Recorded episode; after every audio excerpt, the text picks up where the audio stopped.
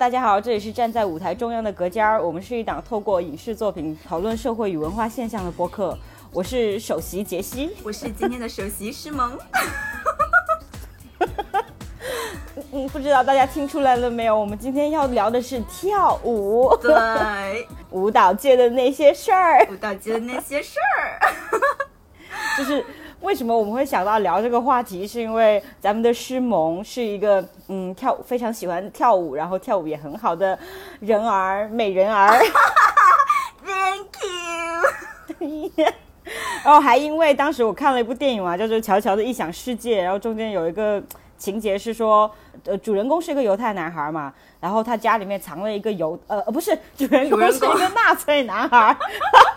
他家里面藏着一个犹太女孩，然后那个男孩就问那个女孩说，如果你有一天能够。呃，不用躲避纳粹，可以走出这个屋子，你想做什么？那个女孩就回答他说：“我想跳舞。”然后那个电影的最后部分其实也是，就是二战胜利了嘛，然后那个女孩就走出那个家门，邀那个男孩一起在大街上跳舞。对，跳舞是一件非常，嗯，对，非常美好的事情。对，所以我们就就要来聊这一件事情。嗯，然后我们找的影片呢，就是舞台中央，哎。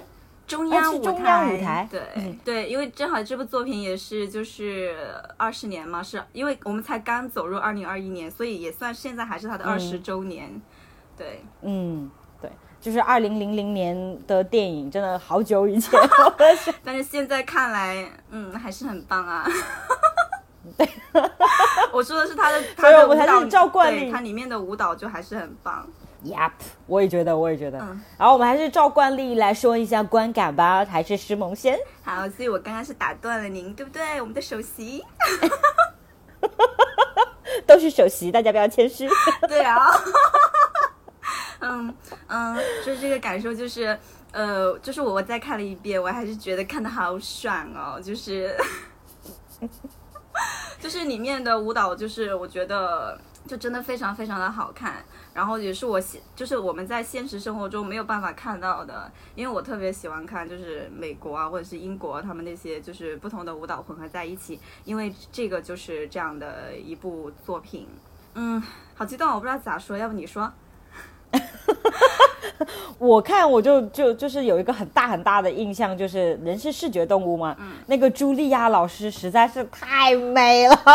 我必须说。哇，就是那种那种身段、那种气度，嗯、然后那种说话语气，就是你就觉得哇，怎么会有这么美的女人存在在世界上？对啊，因为因为这部作品的话，其实他们大部分都是就是专业的舞者，要不就是从小经过芭蕾舞训练的。嗯、我觉得就是我看很多的呃，就是美国的那些关于舞蹈的作品，他们都是请一些专业舞者来跳舞。呃，当然，黑天鹅大家都知道他不是专业的，嗯、但是他也是经过很长时间训练的嘛。对他训了半年以上吧，好像。忘记他训练多久了，反正训练了蛮久的。对，但是对他很久。对，但是可能我们这边就会有一点，就是还是可能要用明星脸来，就比如说《栀子花开》那个那个芭蕾舞老师是李玟。笑死我了！哇哦！对，所以我就觉得，就是大家还就是在制作上还是有区别的。对，就说到颜值，我就是觉得女主的颜值，哇，那是我那么多年念念不忘的。我现在看依旧是我的颜，依旧是我的菜。因为为什么呢？就是我不知道为什么，我就喜欢那种脸圆圆的那那种人，就好喜欢看那种脸圆嘟嘟的那种人跳舞，嗯、我觉得好喜欢他。然后他那个嘟着那个。然后嘴唇的那个舞蹈，我看别人跳都觉得恶心，我一看他我就，因为中间有一个那个黑人女生，应该她是她就是现在那个银河护卫队的那个卡米拉，然后你就看到她，我就说她是谁，她好眼熟，然后去查，然后查了以后发现大，因为大家都是除了她以外都是。都是专业的舞蹈演员嘛，大家都没有在影视这块发展。他小的时候好像也有经过好几年的芭蕾训练，小的时候。然后你你不是你有看得出，就是最后他不是有独挑一个一段芭蕾、芭蕾舞吗？然后那里好明显是替身哦，就不专业是吗？就是连中景都是替身，就是。是不是当时的技术以为我们不会发现？然后我就啊，我我可以理解这件事情。我觉得为了这个影片的效果出来，嗯、我觉得都 OK、嗯。就用替身不是很正常的事情吗？嗯，但是你中景能不能不要给，不不要这样。我真的，一看我说啊，这么近的景都都是都是舞蹈老师吗？我想没有，因为因为我觉得就是他。他最后在舞台上就是稍微近一点的时候，就会很明显的看得出，就是他这个人很重，就是特别特别的重，那种沉重感，就一看就就没有那么专业，就是可能就是他也是以前的基础了嘛，就在跳那些，因为他那些动作还蛮难的，又是转圈又是干什么的，对吧？对，所以那个时候我。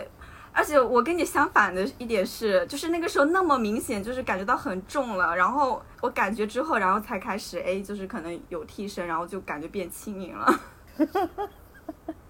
但是很好看，就两场大秀的很好看。那么最最后的两场大秀。就是两种维度的好看。对我当时我的感受就是，他就是给我这样一种就是舞蹈粉丝看的，因为他真的，特别是最后那个就是女主的那个他们新创作一个比较现代的那个戏嘛，其实是比较完整的一个剧情了。就是真的就是在电影里面看一个那么完整的东西，难道不就是给我们这种粉丝看的吗？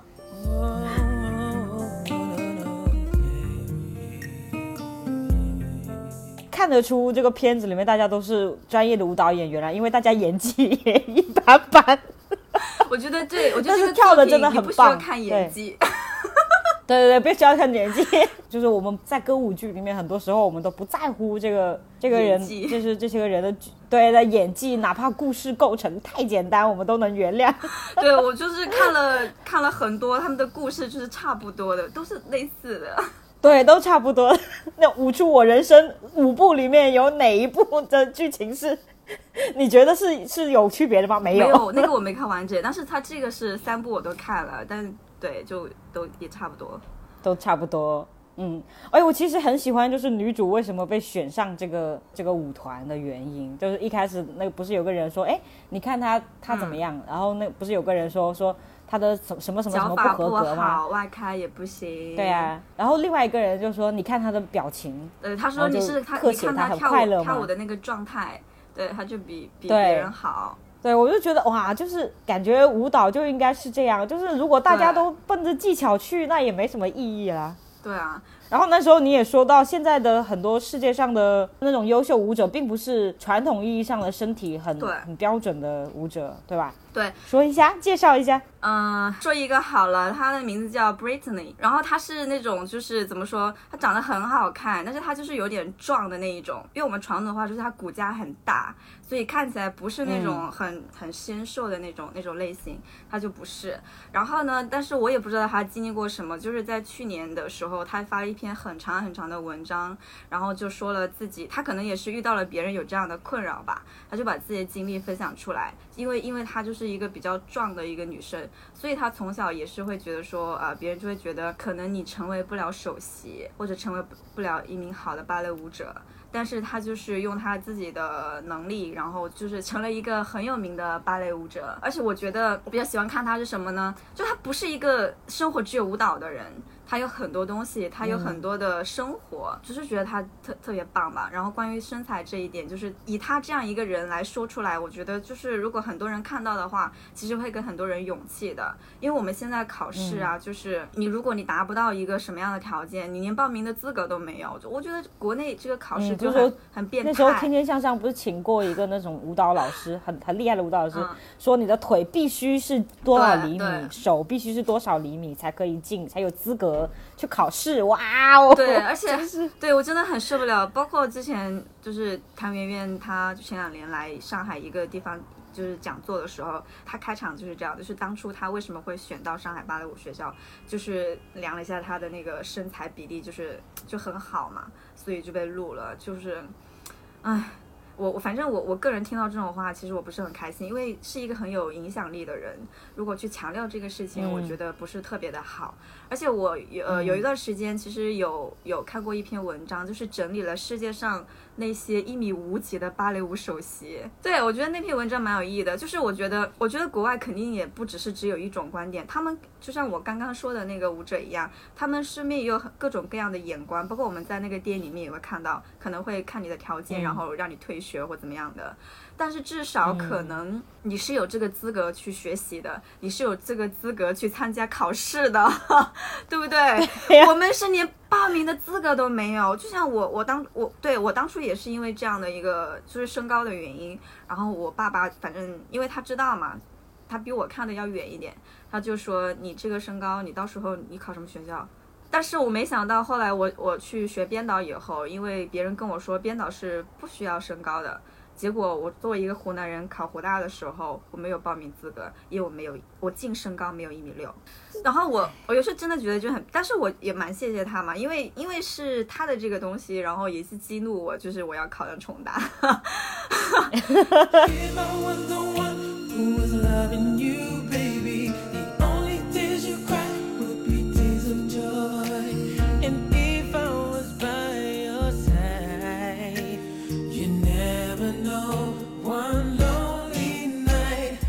看电影里面，就是你，包括你给我看那个、那个、那个一集的那个很难看的电视剧，不是不是每一部这种都会有这个情节，就是就是舞者的那个饮食节制，就是几乎都都会看到他们去抠喉，就是抠喉。就是啊，对，就是抠喉啊。嗯，其实这个东西我我我我真的不知道，我觉得应该是存在的，因为我以前就是我初中的时候，我有个同学，他姐姐就在那个湖南省艺校嘛，他就他们就是规定他们一定要穿紧身裤，就是因为你长一点点肉就可以看出来，对，然后他也跟我说，他姐姐就是不吃东西，然后吃了东西就要吐出来，所以我可觉得是你想看练。练舞要花要花这么大的力气去练，那你都没有食物的能量去支撑，那我也觉得很奇怪啊。活得下来呢你说我像我我们这种爱好者，也也没有那么大的运动量，然后吃的又比他们多，我没有觉得我肥胖到哪里去，我觉得挺好。当然，你说过你看起来你的身体，你就是我说我对一个舞者来说，说我是胖的，对啊，我就当时我就有这种就是这种 judge，就是想要 judge 别人的身材了。然后还说到你们学校的那些舞者，哇，我们学校的，我的错，我的错，我现在知道我有错，就这已经过了两年了，你这样子人是会成长的，好不好？赶紧对你们学校的舞者道歉。对不起，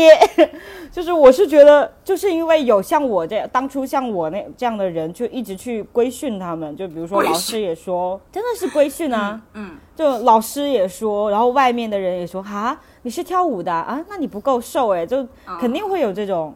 这种眼光啊。就像那个电影里面那个女孩子，就是去去每次去约会回来都要、都要去引吐，就是你会觉得她没有在好好生活，就是你就算你除了舞蹈以外，就像你说的，还需要有生活啊，你要有对生活的那种那种感知，然后你的舞蹈才会更有魅力嘛，那种感觉。对，就每，我觉得每一种艺术都是这样的，并不是说哇，我凭空就生出一个艺术来。就是它中间不是有一段情节是那个 Emily 被劝退吗？嗯，对啊，然后他哇，我不知道他当时在办公室到底对这个 Emily 说了什么。说，我是觉得这个 Emily 还胖吗？就是对啊，就他一定要瘦的像那个茉莉一样哇？哇，那个茉莉真的，我觉得瘦的有点啊，穿衣服都没有型了，真的那个就是一块布。然后我其实有一个很久的疑问，就是很久以前我在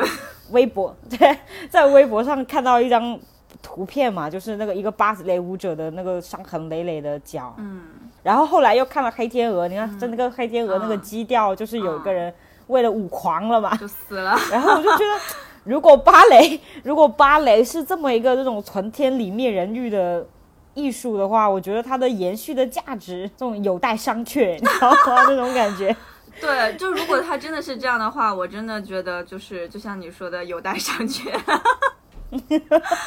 对，但是哎，怎么说呢？就是因为我不是专业的芭蕾舞者，但是我我平时嗯也学嘛，就是我觉得经过我的了解，可能以前的条件没那么好，确实会有那么多的伤。但是我觉得并不是二十一世纪这个时代去赋予的芭蕾的一个精神。比如说，因为舞鞋不好，那很多舞者就是以前呢很有名的舞蹈家，他们成立了自己的舞蹈品牌。他们知道因为哪里不好，所以他们将那个就是那个足尖鞋做改善。所以现在的足尖鞋其实很多就是你就是很舒服了，其实，而且里面是有保护套的。可能从我业余的角度上来说，我我从来没有受过伤。然后其实就是我接触的那些，就是也是那些很顶尖的芭蕾舞者，他们也会说，就是这是一个很科学的方法，你不要刻意的去让你有多开或者怎么样，而是应该就是当你不舒服的时候，就是你要停止。就像其实那个剧里面也有一句话，就是当你的你的身体就是你超出它的负荷的话，它其实肯定它就也会给你惩罚的嘛。就我觉得它就是在一个合理。科学的一个训练范围之内都是可以的，我觉得现在应该就是那样的，就是你做什么都要科学。其实我觉得芭蕾舞团会比很多别的舞会好，有一个优点的地方是，比如说他们会有呃营养师啊，然后就是那种医科老师啊，这种就是一直在跟进他们的这个身体的状况。但是其实很多，比如说像街舞啊，比如他们那撞头不不盔，说体型的吧，我觉得。不是体型，就是比如说他们受伤了该怎么办？比如说很多街舞那个 breaking 砸头啊，然后怎么样的？对，但是他们可能还没有这个条件呢，就是有一个人去能够知道他们身体的状况我。可我觉得可能专业的就是比较大的专业舞团的街舞可能是有的，但是那种大家自己玩玩，我就是我我他妈今天这个小伙子就要练这个地板动作，肯 定就是没有。就是什么 呃，就是这就是街舞，我就应该这样，不然不酷。对，swag。来来来，给手给手。对，然后这个中央舞台这个电影，其实我还有一个特别，就是特别印象深刻，就是他们最后那个大秀嘛。嗯，然后一开始我就说，哎，又是这种什么两个男的去争一个女的，然后这个女的就是像个物质一样被拖来拖去的。嗯然后谁知道最后有一个那个全就大反转，就是那个女的抛开两个男的在、嗯在在自己独独自起舞嘛。我就觉得这个电影的基调的讲述，让人就觉得就是他就要告诉你，芭蕾不不只是王子和公主的故事嘛。对，就是对啊，像现在歌剧也有改进啊，就像你有看那个摇滚莫扎特吗？没有。他就是以歌剧的形式，然后用摇滚乐去演莫扎特的故事。嗯，我觉得就好啊。好多年轻人喜欢，对对对。然后现在这个芭蕾就就像现在这样嘛，就是变成一个现代人也能演的对啊，但是芭蕾的故事。这都是对二十年前了，我们到现在都没有。我有时候觉得真的就蛮遗憾的，就是唉。不过幸好还能通，我有时候也感谢这个网络社会，能够通过一些嗯网络可以看到他们的作品，不然我觉得全部在这，我真的我就要死掉了。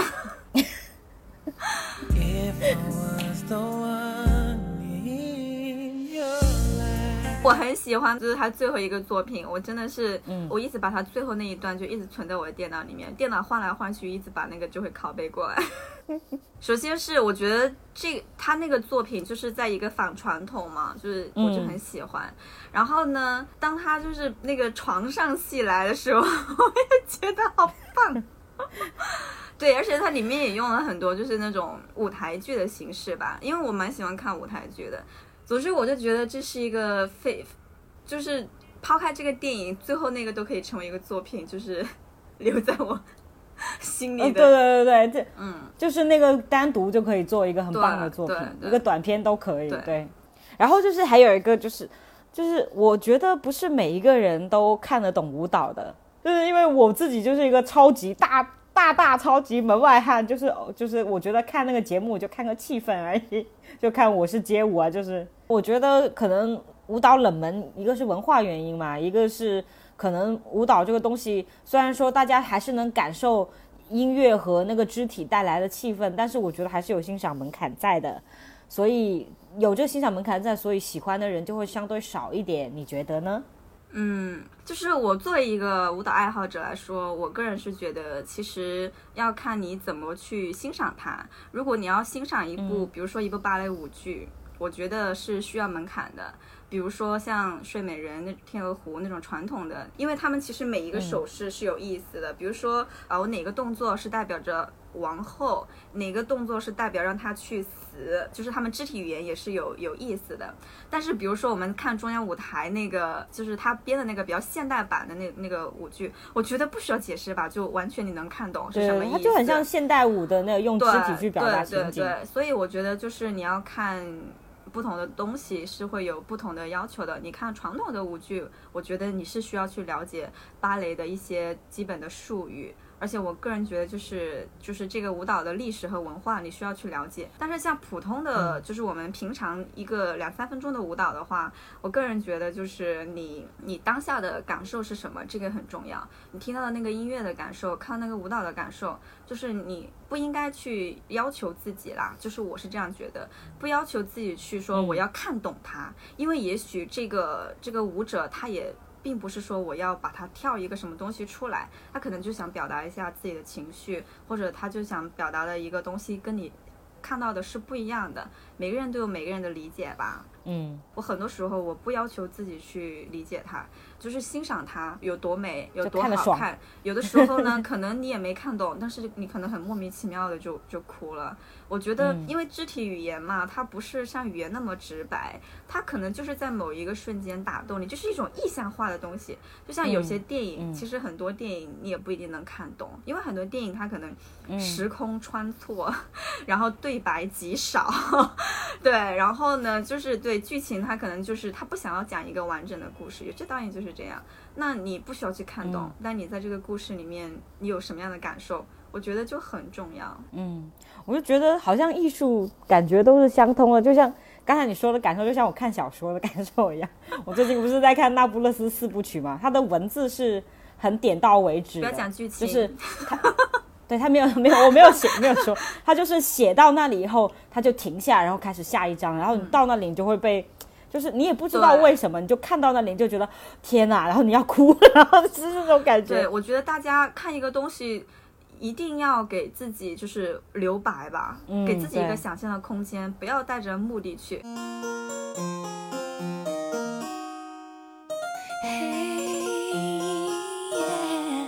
其实电影中还有一个点，我是想说，就是只有一点点，可能只有几秒钟，就是有个男舞者在酒吧里面介绍自己，他说。呃，我是来自俄罗斯的，然后他就说，呃，他说那你是干什么的？我是一个芭蕾舞者。然后那两个女生就就很嘲笑的那样笑了嘛。然后我就觉得，哎，大家都受到了男权呃父权社会的荼毒。哦，男舞者跳舞怎么啦？对，就是你看这部作品是 二十年前这样了，其实就是二十嗯年后的今天依然在发生这样的事情，对啊，就是就想去年。哟，男孩子为什么要去学芭蕾那种？对啊，嗯对啊，就是就是去年那个，就美国 ABC 电视台的一个主持人，然后呢，他在一个嗯节目里面就是讲到那个英国的乔治王子嘛，因为威廉王子就是在采访的时候有说到，乔治王子是他上很多很多的课，其中有一个呢就是上芭蕾，然后呢，这个主持人在说到乔治王子上芭蕾的时候，他就停顿，然后想笑，以一种那种口吻说，嗯、我看你能坚持多久。然后就大家就全部都笑了嘛，其实就是那个意思，可能就是说在嘲笑他，就是是一个男生在学芭蕾，可能你坚持不了的这个意思。对，然后呢，就是就是美国有很多的舞者吧，然后其中有一个就是我最喜欢的，然后他叫 Travis Wall。然后他就是在他的那个平台上就发布了一个视频，然后第一段呢，就是他对这个主持人的话，他表达了自己的态度，他觉得这个主持人就是一种性别的歧视，就是说男生不能跳芭蕾舞这样子，然后也是觉得他这样是。在美国来说，这是这是一种霸凌的行为。然后呢，他和三百位舞者，就是在美国的时代广场就一起跳芭蕾，然后就拍给他们看。对，对，然后呢，最后他也说了，他就是，我觉得他应该是跟全世界的男生或者女生说吧，就是其实没有性别这个概念，你是男生你也可以跳舞，只要你努力，你就可以获得成功。我觉得他们在捍卫自己作为舞者的尊严和他们自己的这样的一个爱好和荣耀。对，讲到国内也是啊，就是比如说你看跳舞的男生真的特别少，就街舞会多一点，然后芭蕾的男生真的少之极少。其实拉丁舞也是很需要，因为男女搭档嘛，就很需要男生的一个舞。我们那个时候进修的时候，一个男生带三个女生跳，你真崩溃。所以就是很多时候可能就是因为这样的一种观念嘛，就是嗯就是我觉得扼杀了很多人真正的喜爱，特别是拉丁啊，很多人就觉得拉丁是那种娘娘腔跳的，你知道吗？就我是觉得有这个观念的人，其实是认为所有跳舞的人都娘娘腔，除了街舞。因为现在街舞不是营造出一种很爷们儿的感觉吗？对，然后你看那其他的舞，那你又又要什么？又要练这个，又要练那个，那哪有在地板上转来转去牛逼啊？对，主要是拉丁就是还要扭屁股嘛，就是扭胯嘛，觉得男生就不能扭胯，就是这样子。但是其实大家我觉得这种性别观念真的很可笑啊。对，其实大家如果真正的去去了解拉丁舞的话，去看真正的的拉丁舞者的话，其实拉丁舞也蛮展现男性的那种力量感的。它是有很多很多不同的，它有性感，有俏皮，也有那种力量。我觉得真的就是大家如果对一个事情没有很好的了解，就不要去去评判它。对，我是觉得舞蹈就是除了现在的街舞以外，就是一直被人冠以一种阴柔的印象。但是阴柔不好吗？就是为什么阴柔就一定就是不对的呢？对，其实包括现在的那些 idol 不都是这种风格吗？对啊，就是为为什么男生去跳舞展现阴柔，或者本来舞蹈中也是有阳光阳刚的部分的，就会被被这么看待，这这这也是很奇怪的事情。对，其实嗯我想起一个，就是你你那个时候有推荐我一个播客节目嘛，他们其嗯实提出有一个话题，就是说街舞里面。就是有很多个舞种，但是它有一些舞种是没有的，就比如说高跟鞋，就 heel 那个舞种它是没有的。啊但是你知道哦，有一个叫有个舞种叫做 heels，对，有一个舞种叫 heel，哦，呃我不知道。但是因为这个舞种呢是我最喜欢之一啦，就是因为我自己嗯会在网上学这些舞蹈，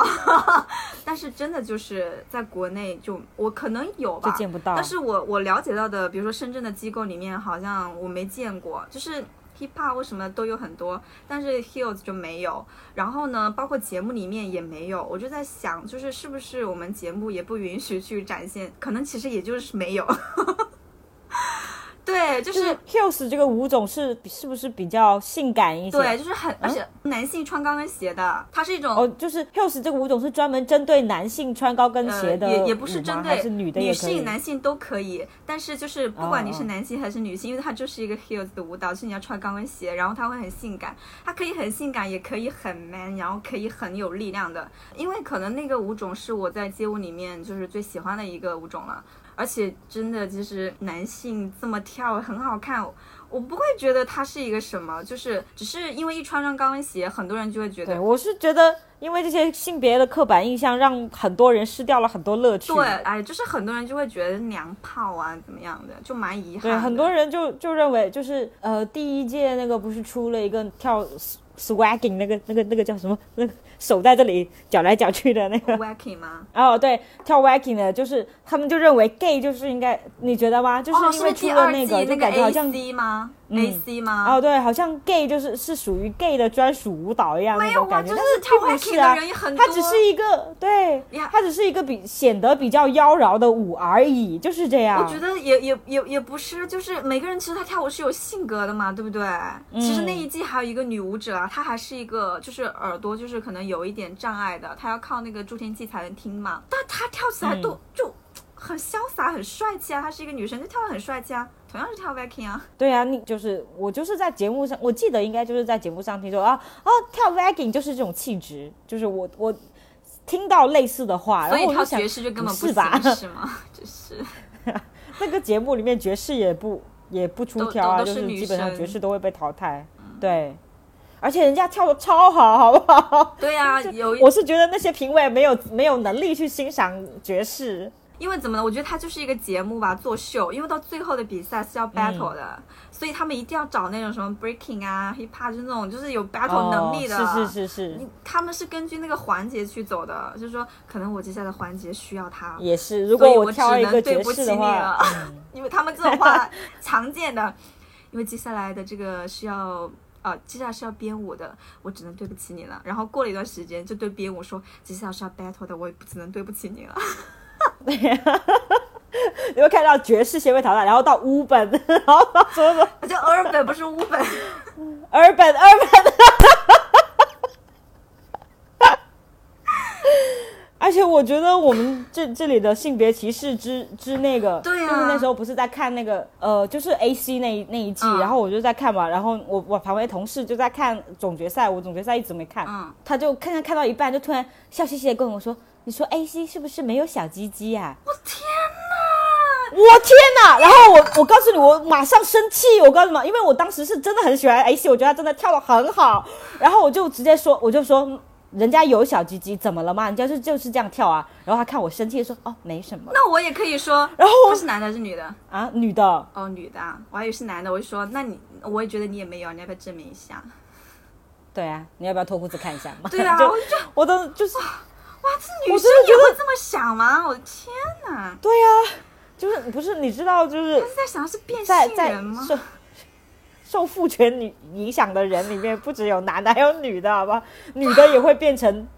也也有厌女症的，女的也有厌女症。哎呀，我这就是我我听到的时候，我心里面想，你我你 就是那种我说不出话来，我只只有生气，你知道吗？我只能生气。对啊，但然后我就是我就认为就是真的就是因为他现在还那么多人都有这样的观念，所以让很多人都失去了很多乐趣。大家放下这些观念好不好？对去尝试一下这些美的东西就好了。就是你就把它当成是美的东西不行吗？对，我觉得任何一个人，就是你只要喜欢一个事情，不要管那些东西了。唉，嗯你坚持一下好不好？也许十年以后大家就变了，然后你就会后悔我当初为什么没有坚持。因为以前就是，对啊，比如说以前就是你去跳什么 disco 呀，跳什么拉丁啊，就会觉得你不好啊，就是什么败类啊什么之类的。但是呢，现在去舞厅混的小对，混混呢或者是？跳街舞啊，就觉得你就是一个混混。但是虽然现嗯在他也没有成为一个主流，但是我觉得至少大家的眼光在改变嘛。嗯，他就觉得你我看了你跳的爽就好了呀，就是对欣赏不就是这么简单对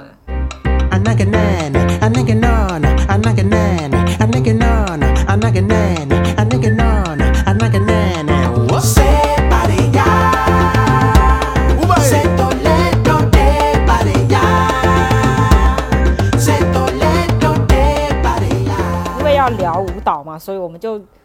专门请了两位在舞蹈界有一点成就的人二 朋友们，一位是 Gloria，是初心舞蹈的创始人，拉丁舞教师，拉丁舞现役比赛选手；还有一位是彭宇。他是彭宇当代舞团的艺术总监，前亚视演艺学院的现代舞教师，然后毕业于北京舞蹈学院。接下来就是我们和他们的对谈，然后让我们一起来了解一下现实当中的舞蹈界到底是怎么样吧。好，我们开始吧。好的呀。先让两位来先介绍一下自己吧。先请 Gloria 的先来介绍一下自己。Hello，I'm Gloria，很开心来到隔间。哦，Hello，我我是彭宇，两位都是舞团的团长嘛，然后都是现役的舞者，都是职业的舞者。那据两位观察，是觉得现在国内的舞蹈界或者说舞团的现状是什么样的？大家两位有什么观察吗？彭老师，你说吧。对对，彭老师说，因为我不是舞团的，您的观察也可以，就是您在日常的那个舞蹈界的，或者说在舞蹈的工作中有什么观察也都可以。哦，那我先说吧，我觉得现在的呃舞团基本上就是走网络，然后网红这一块的也慢慢的多起来，是以前我我觉得好像是比较少的，然后现在的那个。呃，电视就是舞蹈的那个赛事，都是通过电视这种这种方式，然后播出的会比较多。然后嗯，会突然觉得以前现在我感觉很小众的，然后现在也慢慢的也会被呃很多年轻的或者是大学生呃慢慢的所接受，然后呃感觉好像突然之间呃大家认识现代舞的渠道和认识现代舞的人会越来越多一些。然后现状来说，国内的基本上。呃，它分为一个是体制内的，一个是体制外的。你像我们这种舞团就属于体制外的一个舞团，对，因为体制内的舞团基本上他们是非常有保障的，然后他们呃可以在制作上面可以可以申请，然后可以上面批一些费用，呃来来做，然后像我们就只能要靠自己在创作经费，还有还有在招募舞者这一块。嗯，所以说我们的创作就会相对来说，会困难一点点。就是我刚才听觉得，就是现在大家都处在一个要转型的这个阶段，包括 Gloria 这边是教课的话，可能也会因为去年的疫情是有所是有所影响，对吧？呃，我觉得没影响。没呃，其实，嗯，对，对，对我来说，今年疫情的话，其实呃呃收获还是很多的。就是无论是从教学上面还是各个方面，我觉得好像比以前更好了。哦，那那是怎么个变化法？可以跟我们说一下吗？嗯，那今年其实我个人觉得就是，呃，我我就是不断的在尝试，就是让自己就是有更多的可能性，包括就是在开始的时候就是有做一些公益课。然后后期的话，就是我觉得就是，比如说我们之前我主要是教少儿拉丁这一块，后面就是有开发成人，然后我现在也在跟思萌，我们两个也在把舞蹈和表演，我们也在做这方面的课程和节目，就是尽量的去尝试更多的可能这样子。所以我会发现，就带动了就是很多的人，包括舞蹈爱好者的这些朋友们。反而现在我发现，就是学生比以前更多了，这样的。就是现在这么说，在您的观察里面，好像是舞蹈行业开始变得更更怎么说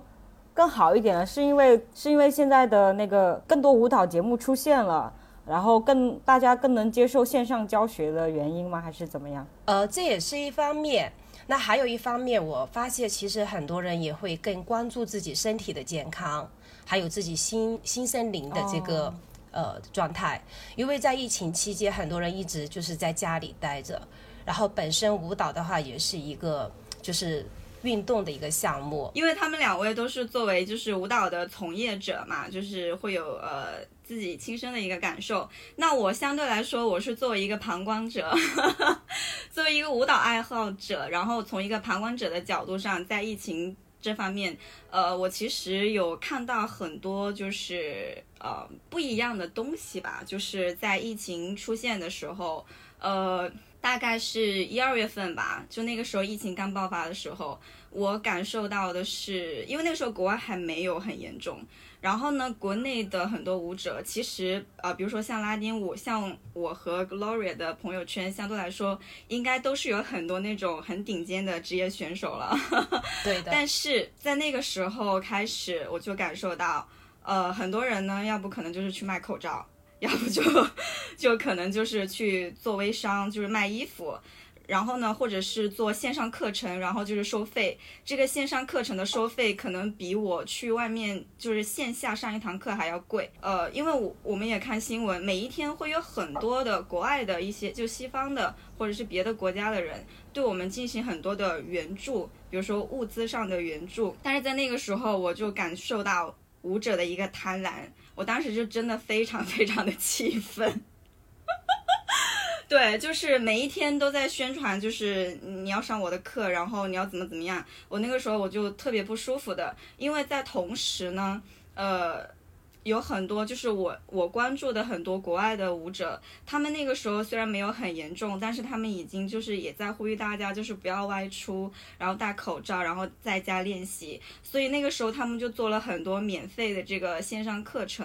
然后我就觉得就是喜欢他们，然后他们在这个时候也是让我觉得很感动的，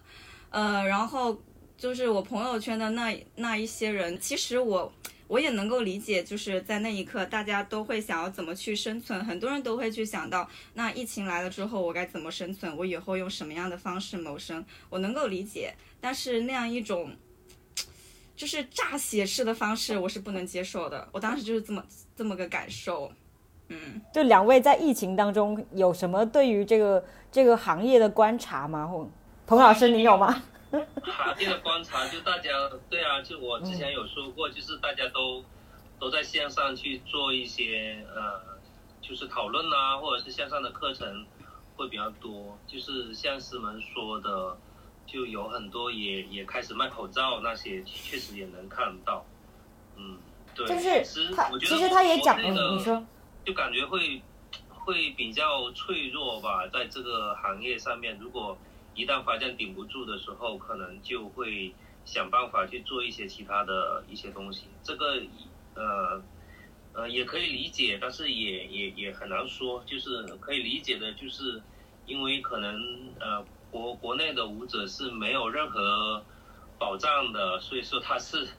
他是移到了如果断联或者怎么样子，他会很紧张啊，就是可能这个是可以理解的地方，对。然后，但是其实现在舞舞者他们在国外的也其实也挺不容易的，其实。但是我我会觉得他们会会觉得，不管他有多苦，他选择了做这个行业的时候，他还是不太会去改变初衷。但我们会嗯会随随波逐流的会多一些吧，也也不是说每一个舞者都是这样，呃，大多数吧。当然，我觉得有在疫情期间也在做创作的人也很多，就就我有见到很有一些朋友，就疫情的时候他们还在做着自己的创作，然后做着自己喜欢做的事情，我觉得这个也是有的，嗯。对，对那就是刚刚彭宇老师有讲到，就是国外其实很多的现代舞者也是不容易的嘛。因为我有很喜欢一个荷兰荷兰的一个舞团，然后当时其实他们也是，就是很多舞者因为疫情的原因，他们也交不起房租了，就生活的很艰难，因为他们的演出全部停止了。然后他们当时呢，就是在网上有一个呃，怎么说呢？其实就是像一个众筹的感觉，就是希望粉丝可以捐他们一些钱，让他们就是能够保证自己的一个生活，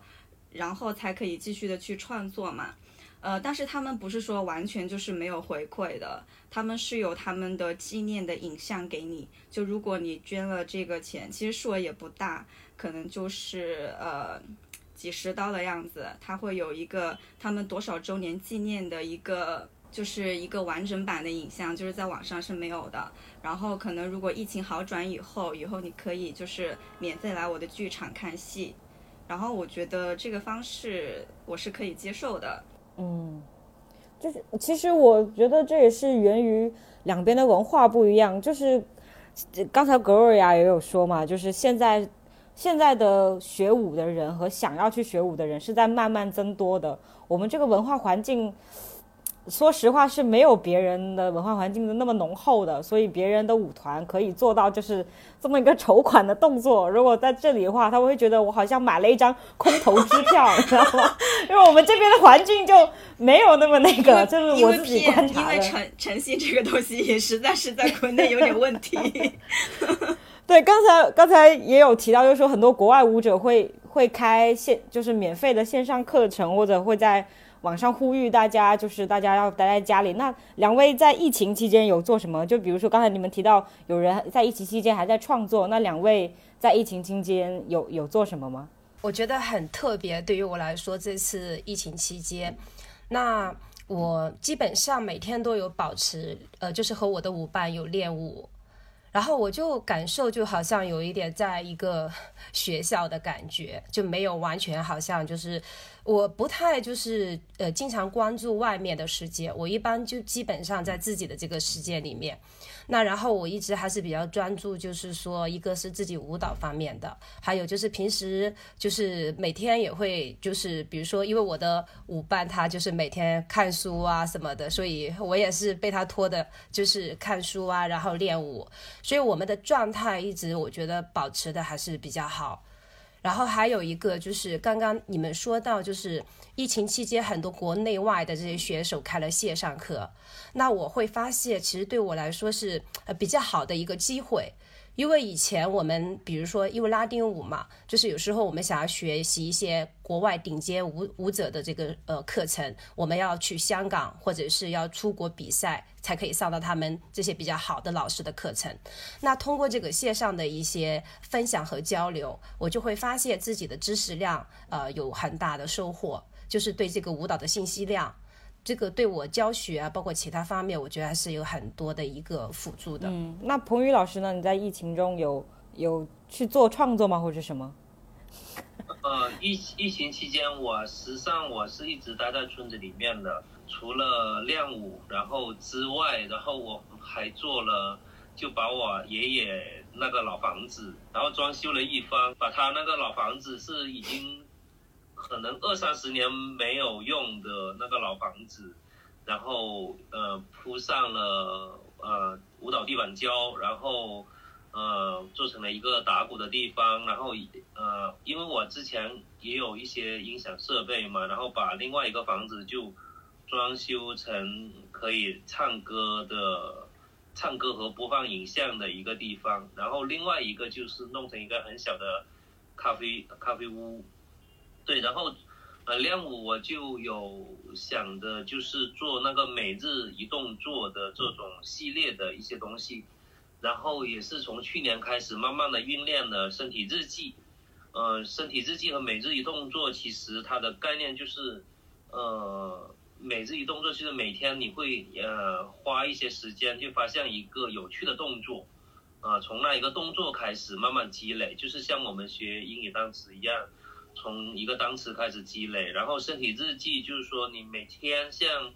用身体像写日记一样的去做一些即兴，然后从而发现你身体有更多的可能吧。对，因为我和诗萌在对稿的时候，其实他有一些比较就是比较好奇的问题想要问问两位，就是他他观察到他观察到就是感觉好像国内舞者的就是出路比较单一，就是一个就是做老师，一个就像彭宇老师这样，好像组个舞舞团，也其实也是像做老师。呃，也也呃，这个也是大多数人的一个出路吧，就是因为我之前在大学有教课，然后也教了七八年，然后教现代舞和编导，然后我那时候教到后面我都不想教了，是因为就是我毕业的学生就是在学校的时候很喜欢现代舞，但是毕业了之后就直接去上一些儿童的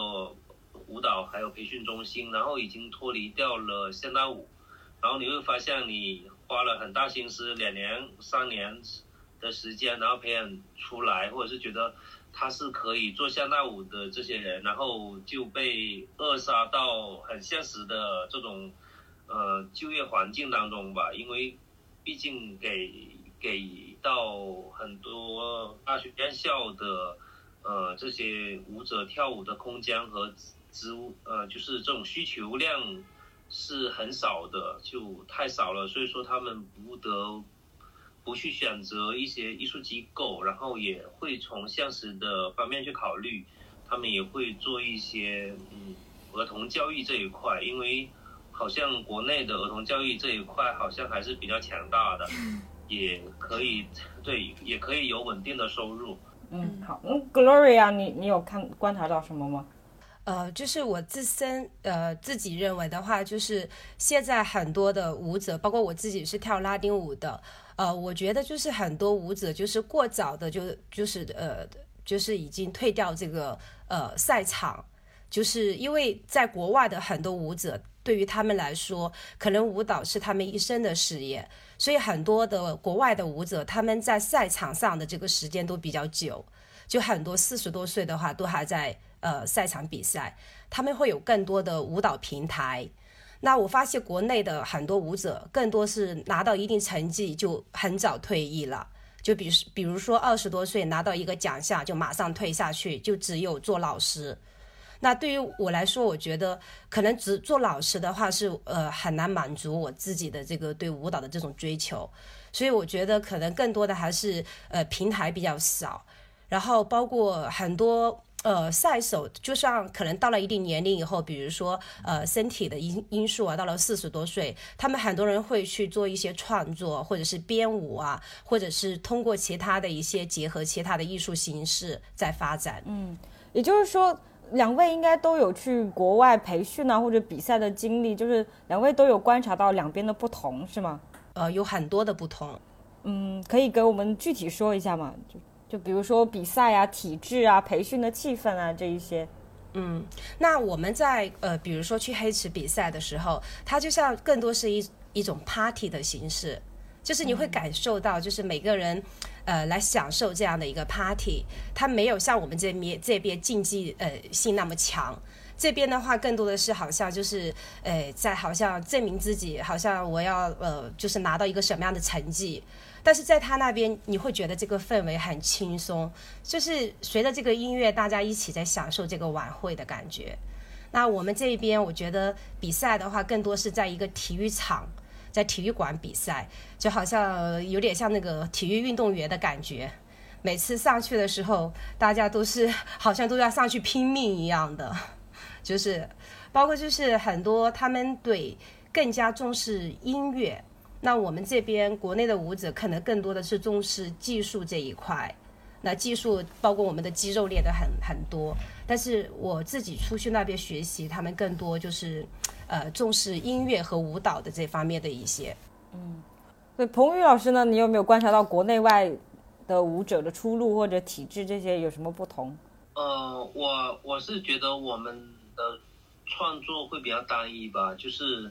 其实可能跟跟刚刚呃有说到，就是其实是注重技术，其实我们现代舞这一块也是非常的注重技术，就很多人喜欢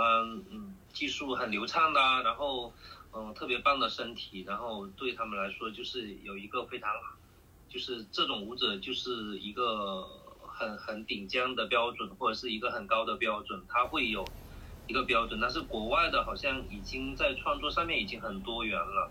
就是我们还是比较注重于技术。我我也没有说技术不好，但是觉得大家都在往这个方面去追求的时候，你会发现大多数的现代舞者都大同小异，身体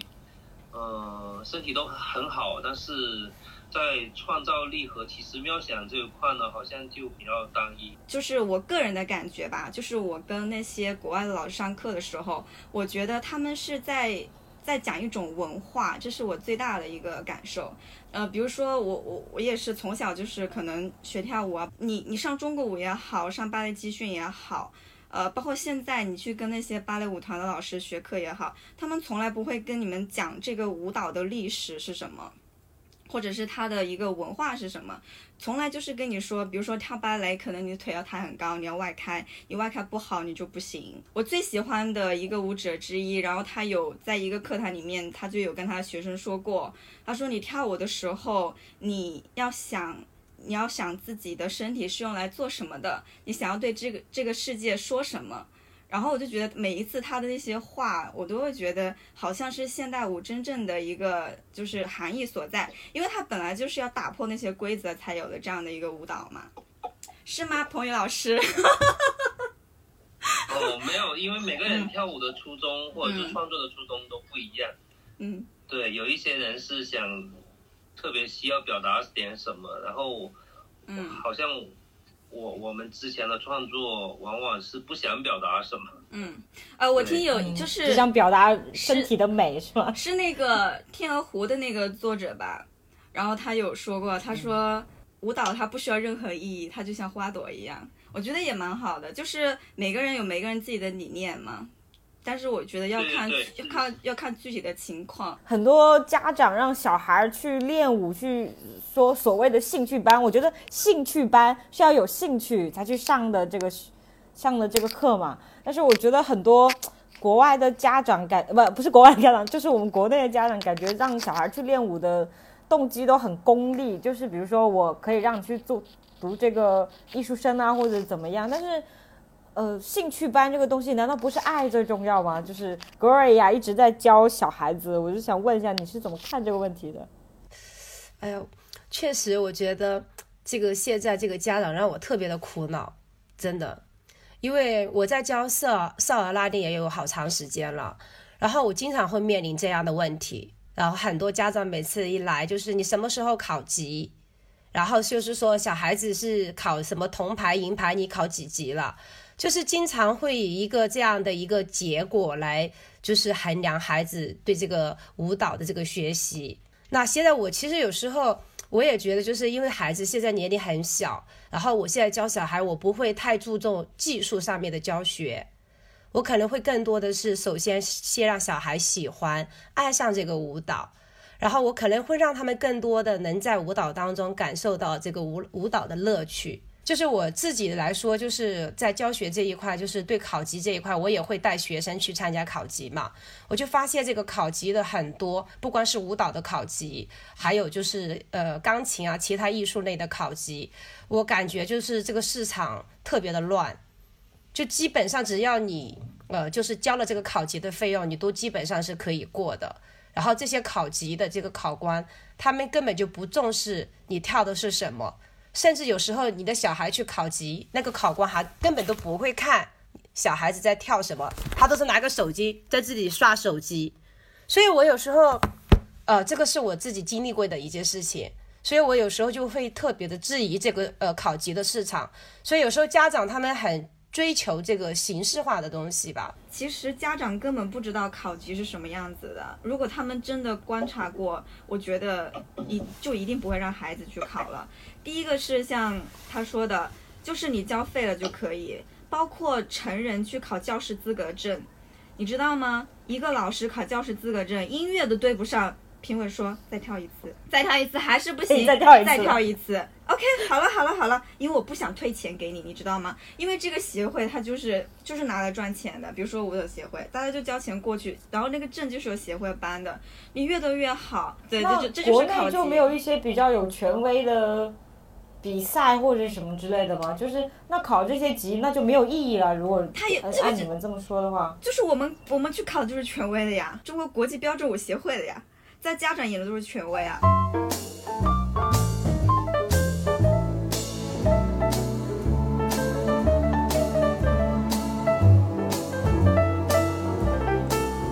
我觉得是那我整个就是有一个环问题就是境的原因吧，嗯你说就是整个环境。第一个是我觉得我们对舞蹈欣赏的这个文化底蕴是非常低的，就是大众这样的。因为比如说我们从小的时候就没有这样一堂舞蹈欣赏课，包括音乐欣赏课。因为我知道我的学校是开了这个课程的，但是就是前面那两个月有一周上一次，后面就全被什么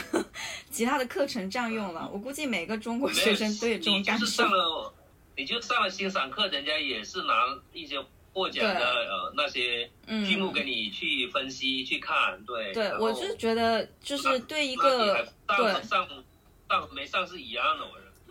但至少会有一点用嘛。对，因为现在大众对于舞蹈，就比如说，因为去年播了《舞蹈风暴》以后，我身边有很多的人都推荐我去看或怎么样的，或在我身边聊某某很厉害，某某很厉害这样子。我觉得他们就把它当做一个体育在看，就是比如说跑得多快，然后我跳得多高，我觉得他们是这种欣赏的。包括《舞蹈风暴》那个设置，我觉得它就是有问题的，因为它的它的亮点，它其实这个节目没有任何亮点，就是一个很中规中矩的节目。然后它唯一的亮点就是说定格，定格在那里三百六十度把那个动作展示出来，我觉得这就已经不是一种艺术的审美了，就是一种体育竞技的审美。那我其实是有一个问题，就是如果不参加比赛，不参加就是节目的话，那我们这些这些 不是很懂的人要去哪里看你们呢？就是这这也是个问题，对吧？就是因为对吧？这个问题要怎么解决呢？你们觉得？所以就是一个呃很矛盾的事情。彭宇老师先说，呃，对，其实其实对，有很多人其实不愿意去比赛的，包括现在我有很多他的初衷应该是不想去比赛的，但是为了让大家看到看到，对，归根结底，是不是还是因为我们的就是舞舞者的出路是不是还是太少了？要么就是去比赛，要么就当老师，对，要么就是参加节目出名。那那那那国外有有没有更多的出路呢？就是我们可以参考一下，不可能国外能活得比较好一点，国内不能活那么好，也很奇怪吧？国外其实可能，呃，怎么说呢？他们倒是没有去认某一个人，他觉得应该是认作品嘛。我觉得他看了今天看了这个作品，他觉得非常好，然后对他他可能就会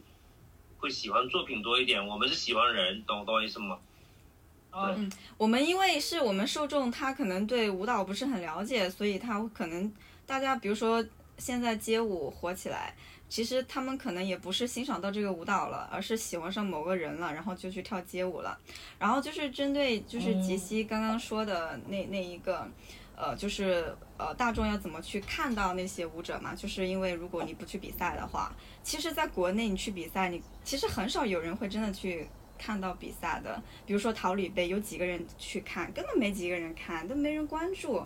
然后呢，其实拉丁舞那些也全都是圈内人看，包括就是家长。但是国外的话，就是就我的观察是，他们是有一个很完整的商业运作的。他们比如说芭蕾舞团或现代舞团，他们都是有赞助者的，他们会做很多的演出，或者是很多的晚会，包括他们学校都会有有一些，就像我们比如说大学一样，有某一个基金来赞助，某一个名人赞助，他们是真的那个商业运作很很明显的。也不叫明显，就是他们的商业运作是比较完完善善的。然后呢他们嗯对，然后一个是他们的编舞师也会，如果有一个好的作品，就像我们的导演一样，他是有一个票房号召力的，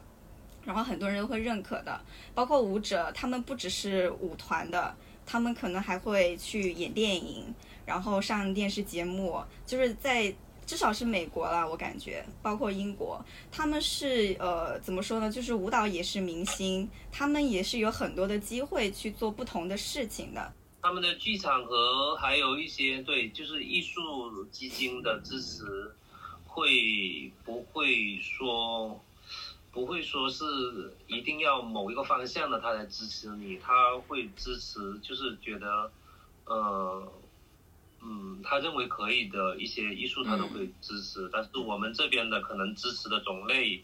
应该是偏单一的，这个也有关系，比如说。有很多创作的基金，然后或者是现在对都会支持，对就偏主旋律这一块的。那如果有一些画家或者是有一些创作的，他根本也不是创作的，在这条线上面的人可能会会容易申请一点。那像我们不是这条线上面的，可能就比较难申请吧。香港那边好像就会好一些。对他们我们不要是说太远。就是对，就是比较近的，就是香港嘛。其实他们就有点像，好像我们做电影一样的，他们有很多品牌，比如什么招商银行啊，然后什么什么就是什么品牌，他们就会赞助他们。嗯，对，会会支持，就是这种支持，其实呃，从创作的角度来说，是我我认为是很很需要的，就是你不用给很多钱给别人，嗯就是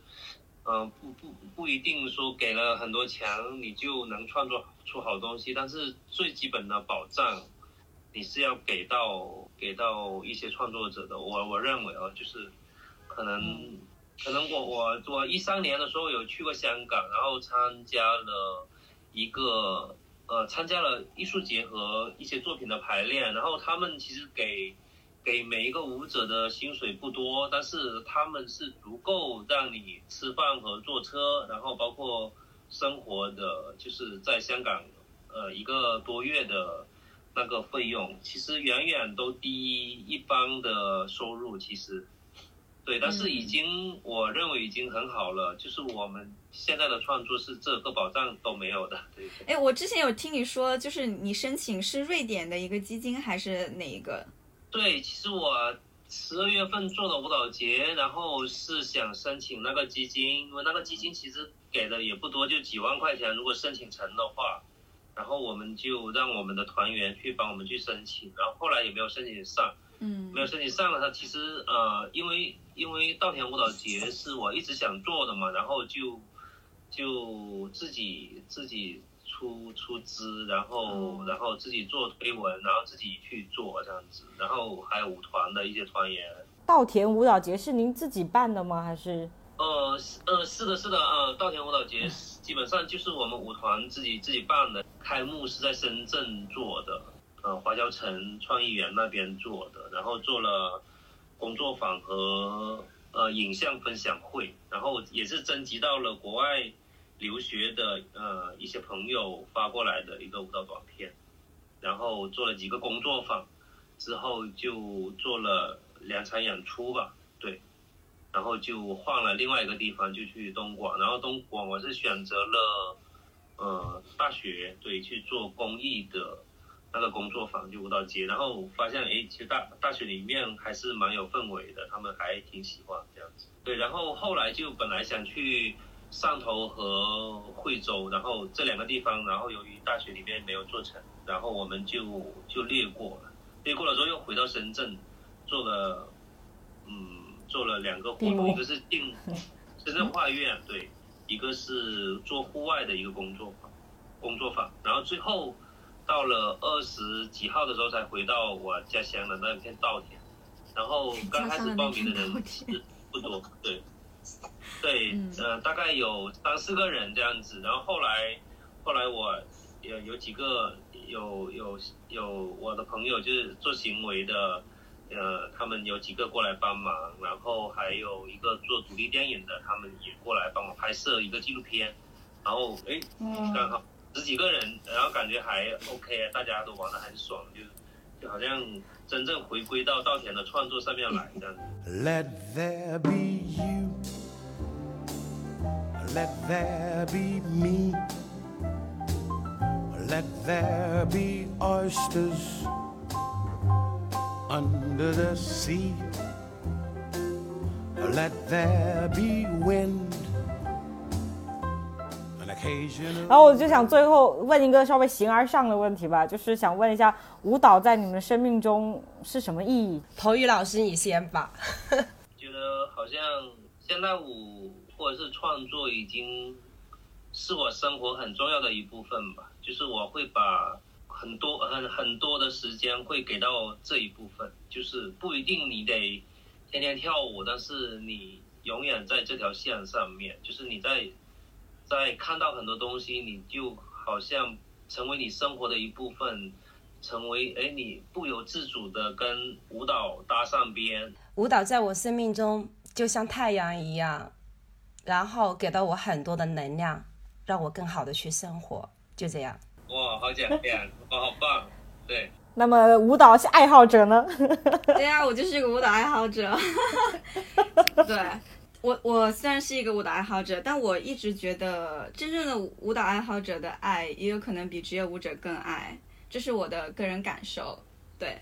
好，还有最后最后最后一个问题，因为我们是一个通过影视作品探讨社会与文化现象的播客节目嘛，所以我们如果这就看出你们有没有准没有看我的提纲了，就是我们最后一个问题是想让两位给我们推荐一部关于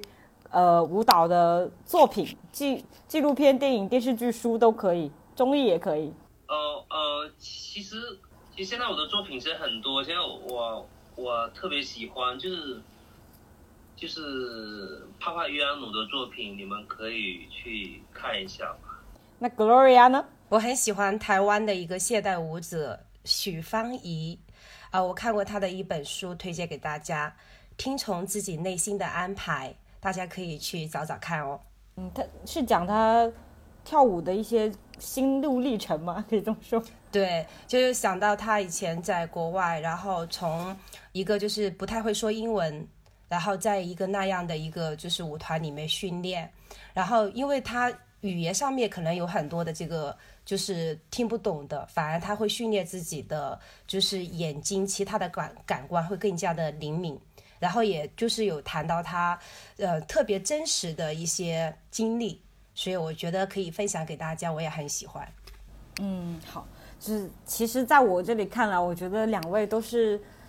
嗯、怎么说，很，因为我是自己是没有个什么特别喜欢的东西的，然后两位都是以感觉是以自己热爱的东西为生，我觉得是个很幸运的事情。然后我就觉得舞蹈这件事情，听过听了大家今天的讲述，我觉得它有困难的地方，也有非常光芒万丈的地方，就是希望大家，希望两位继续在舞蹈这个路上越走越好吧。谢谢，谢谢。好，谢谢。超了一点十，不要介意。谢谢。没事啊，因为晚上也没什么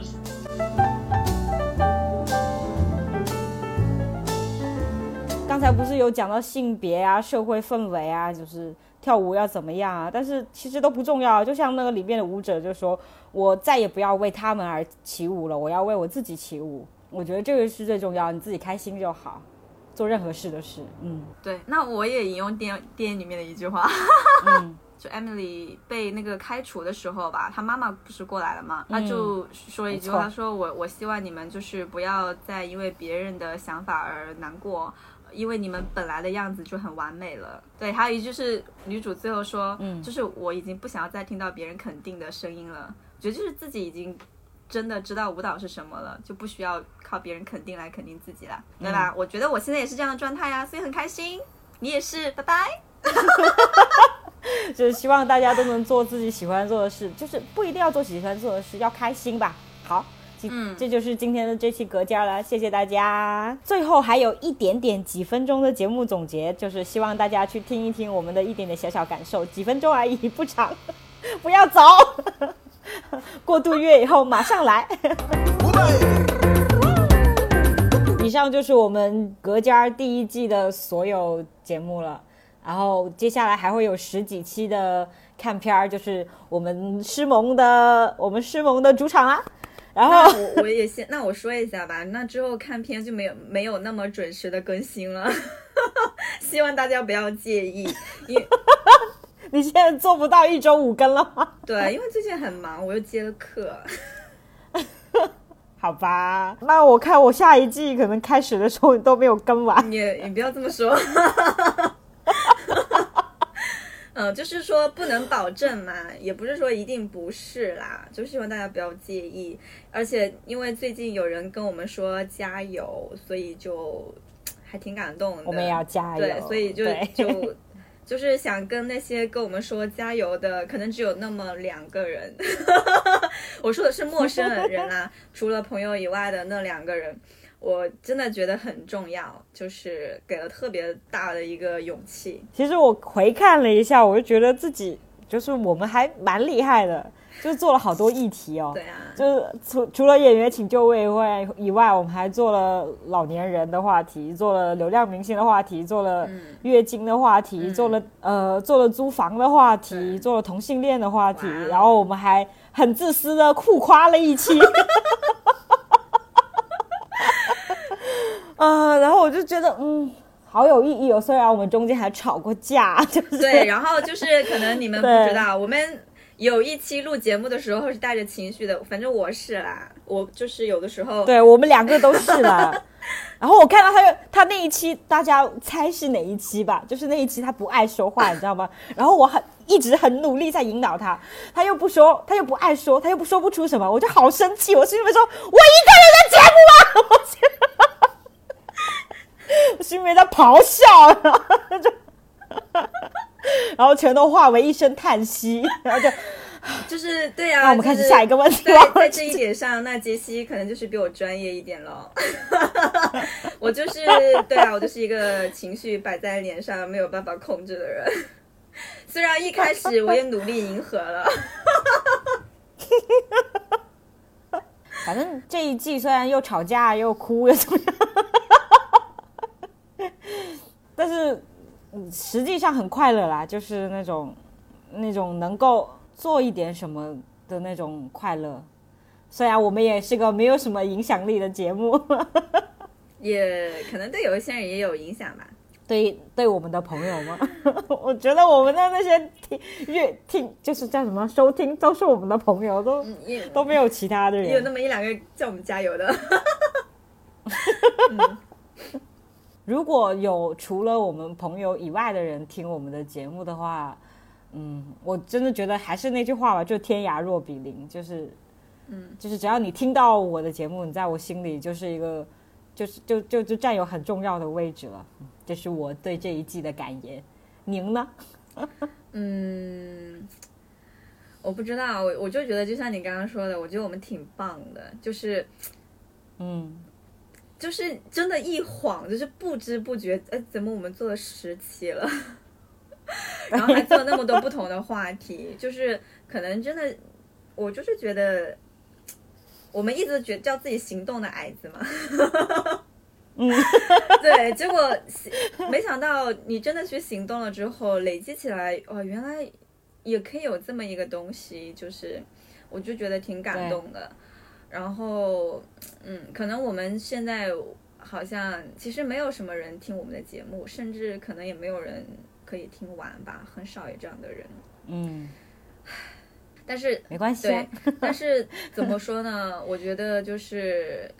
我感谢现在这个网络平台，至少我可以发布 出去。相信有一天大家就也许可能反过来会听到呢，说不准。反正我就觉得挺骄傲的。嗯，我也挺骄傲的。就是刚才我说的那番话，不是意思是说我们的朋友的收听不重要的意思，不是这个意思。对，不是不是不是不是，意思是说，对，不是，意思是说，我们是希望更多、更多、更多的人能听到，因为我们真的为我们的节目而骄傲。我们希望，嗯，就是我们的输出能被更多人听到嘛。我们本来也就是想为被别人听到，所以才做这个节目的。是吗？对，我是。当时不是说好没人听，做好没？对，既然做了，还是希望被人听到，对吧？嗯，对啊，就反正感谢大家这十期吧。就是如果有人听完十期了的话，真的真的真的谢谢。就是过年等我们哦，我们还有很多很多很多主题要做，好激动哦。呃，我们要不要预告一下？我们是相约在情人节，对，我们相约在西方的情人节，二月十四号更新。哇哦，刚好一个我们要来探讨一下我们心中的爱情。我心中的爱情和你心中的爱情一样吗？大家期待哦，大家期待哦。期待哦。好，这这一期总结就是这样了，大家真的真正真正的再见，下期见，天涯若比邻，拜拜。何处无芳草.